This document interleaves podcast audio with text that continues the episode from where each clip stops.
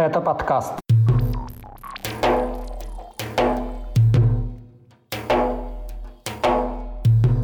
Причины взрыва в Махачкале. Перестрелка кадыровцев с российской комендатурой в Украине. Жалобы сжегшего Коран на избиение сыном Кадырова. И протесты из-за коммунальных проблем в Дагестане. Об этом и не только в 145-м выпуске подкаста «Кавказ. Реалии». О главных событиях на Северном Кавказе и юге России за неделю вам расскажу я, Курбан Хамзаев. Приветствую.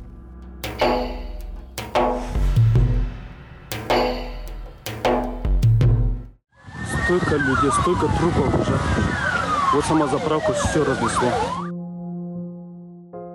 Взрыв на федеральной трассе на въезде в Махачкалу произошел после того, как начавшийся в автосервисе пожар перекинулся на соседний склад с удобрениями. Об этом заявили в Следственном комитете России. 14 августа около 10 часов вечера на станции техобслуживания возле автозаправки «Нафта» произошел пожар. Спустя некоторое время раздался взрыв. Кадры с места происшествия потрясли республику.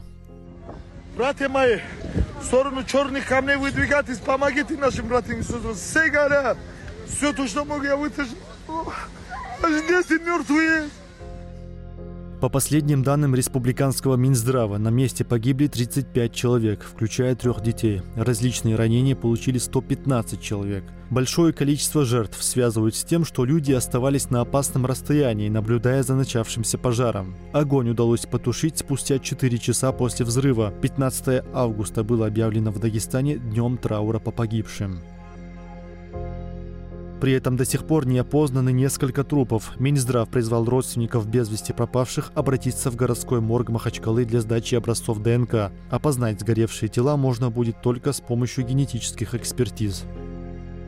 Основной версией в первые часы после трагедии СМИ и очевидцы называли взрыв цистерн с сжиженным газом. Однако вечером следующего дня, по данным коммерсанта, на допрос увезли предполагаемого хозяина склада с селитрой, 34-летнего Эльдара Насрулаева. Следователи возбудили уголовное дело по статье об оказании не отвечающих требованиям безопасности услуг, повлекшим массовую смерть по неосторожности. Дело передали в Центральный аппарат Следственного комитета и будут расследовать как преступление против государственной власти и в сфере сфере экономики. Коммерсант также отмечает, что сейчас на территории Махачкалы работает 134 автозаправки. Почти все они, согласно результатам инвентаризации 2019 года, функционировали с нарушениями. Лишь в 8 случаях были возбуждены уголовные дела. Еще в отношении 16 заправочных станций были поданы иски в суды о приостановлении деятельности.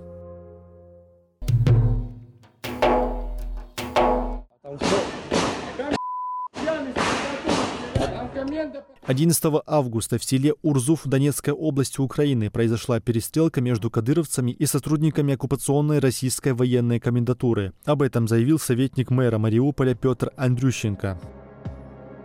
Село расположено в 45 километрах от Мариуполя и также находится под российской оккупацией. Кроме четырех участников конфликта погибли еще семь мирных жителей, утверждает украинская сторона. По данным телеграм-канала «Астра», журналисты дозвонились до пророссийского главы Урзуфа Ивана Тапузова, который подтвердил факт перестрелки и информацию о погибших. При этом он не назвал их точное количество и не сообщил других подробностей. Тапузов сослался на то, что работающий на месте Следственный комитет не дает дополнительной информации.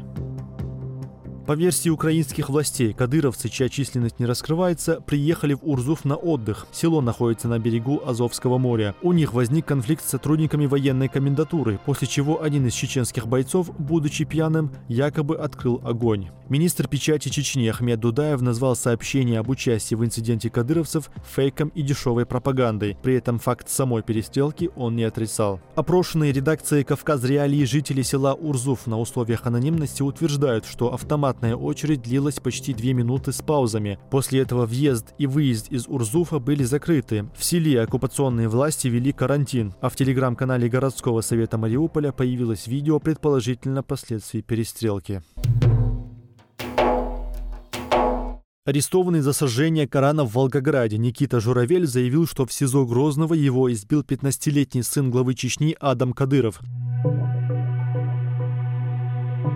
О получении такой жалобы сообщил уполномоченный по правам человека в республике Мансур Салтаев. Он утверждает, что провести проверку ему поручила российский омбудсмен Татьяна Москалькова. По данным Салтаева, он посетил изолятор в Грозном, где Шуравель якобы рассказал, что после того, как Рамзан Кадыров вышел из камеры, его сын Адам Кадыров избил его руками и ногами. Государственное агентство «Грозный информ» опубликовало фото заявления, подписанное именем Журавеля. В нем утверждается, что глава Чечни приходил к арестованному, цитата, «по вопросу принятия им религии ислам».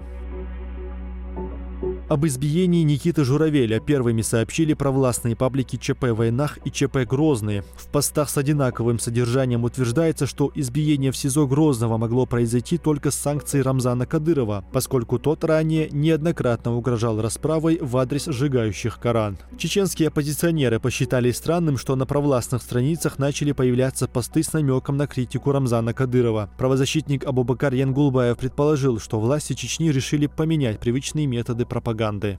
Кадыровцы впервые уходят от своей традиционной тактики, когда любое проявление насилия в республике сводится на нет в части участия в этом насилии самих кадыровцев. Когда они это отрицают, умалчивают, не замечают, либо уговаривают жертву опровергнуть информацию о, о насилии. А тут мы узнали об этом факте от самих кадыровцев.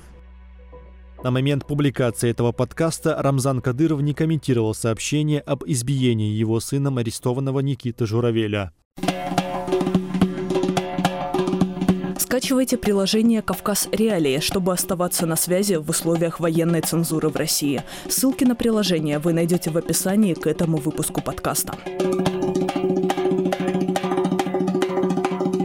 Находящиеся в Украине кадыровцы пожаловались на недостаточное снабжение оружием и боеприпасами в зоне боевых действий.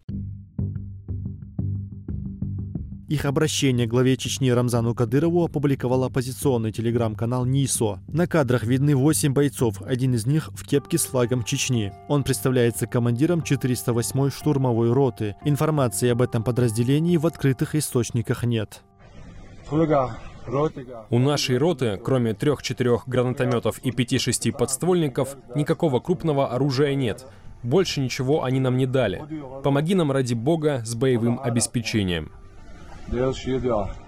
Когда и где была сделана запись, доподлинно неизвестно. Власти Чечни еще не высказывались по поводу публикации с обращением кадыровцев. Ситуация с нарушением снабжения является привычной для российской армии, прокомментировал для сайта «Кавказ Реалии» украинский политолог Михаил Савва. Российская система тыла работает очень плохо.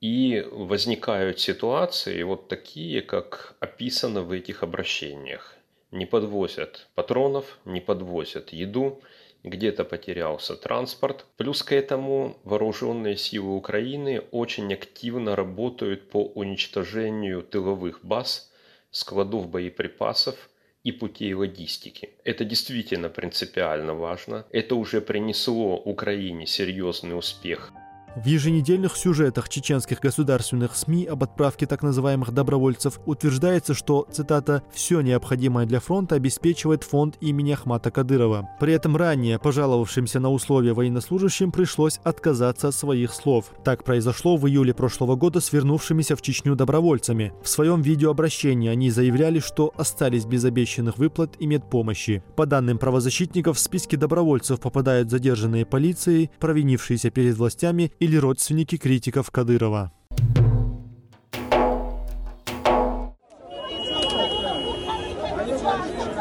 В разных частях Дагестана продолжаются протесты из-за проблем с подачей воды и электричества. Вечером 13 августа сотни жителей поселка Караман-2 перекрыли федеральную трассу, ведущую в Махачкалу. Протестующие требовали восстановить водоснабжение в квартирах, которого, как сообщает телеграм-канал Русньюз, нет почти все лето.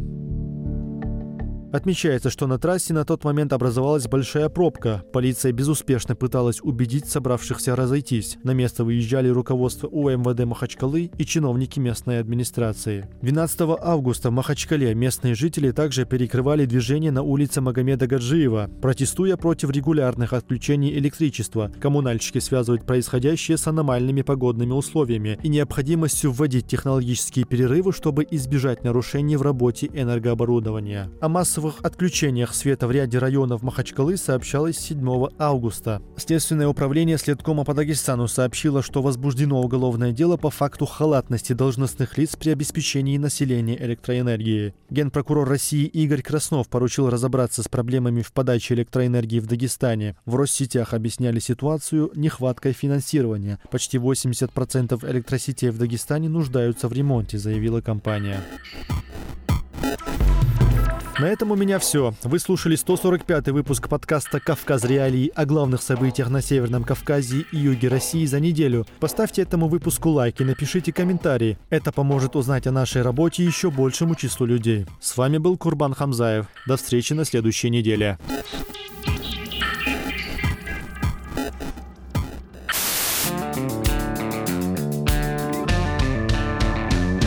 Студия подкастов «Радио Свобода». Человек имеет право. Время свободы. Американские вопросы. Кавказ подкаст. Атлас мира. Цитаты свободы. Скучно не будет. Слушай на всех подкаст-платформах.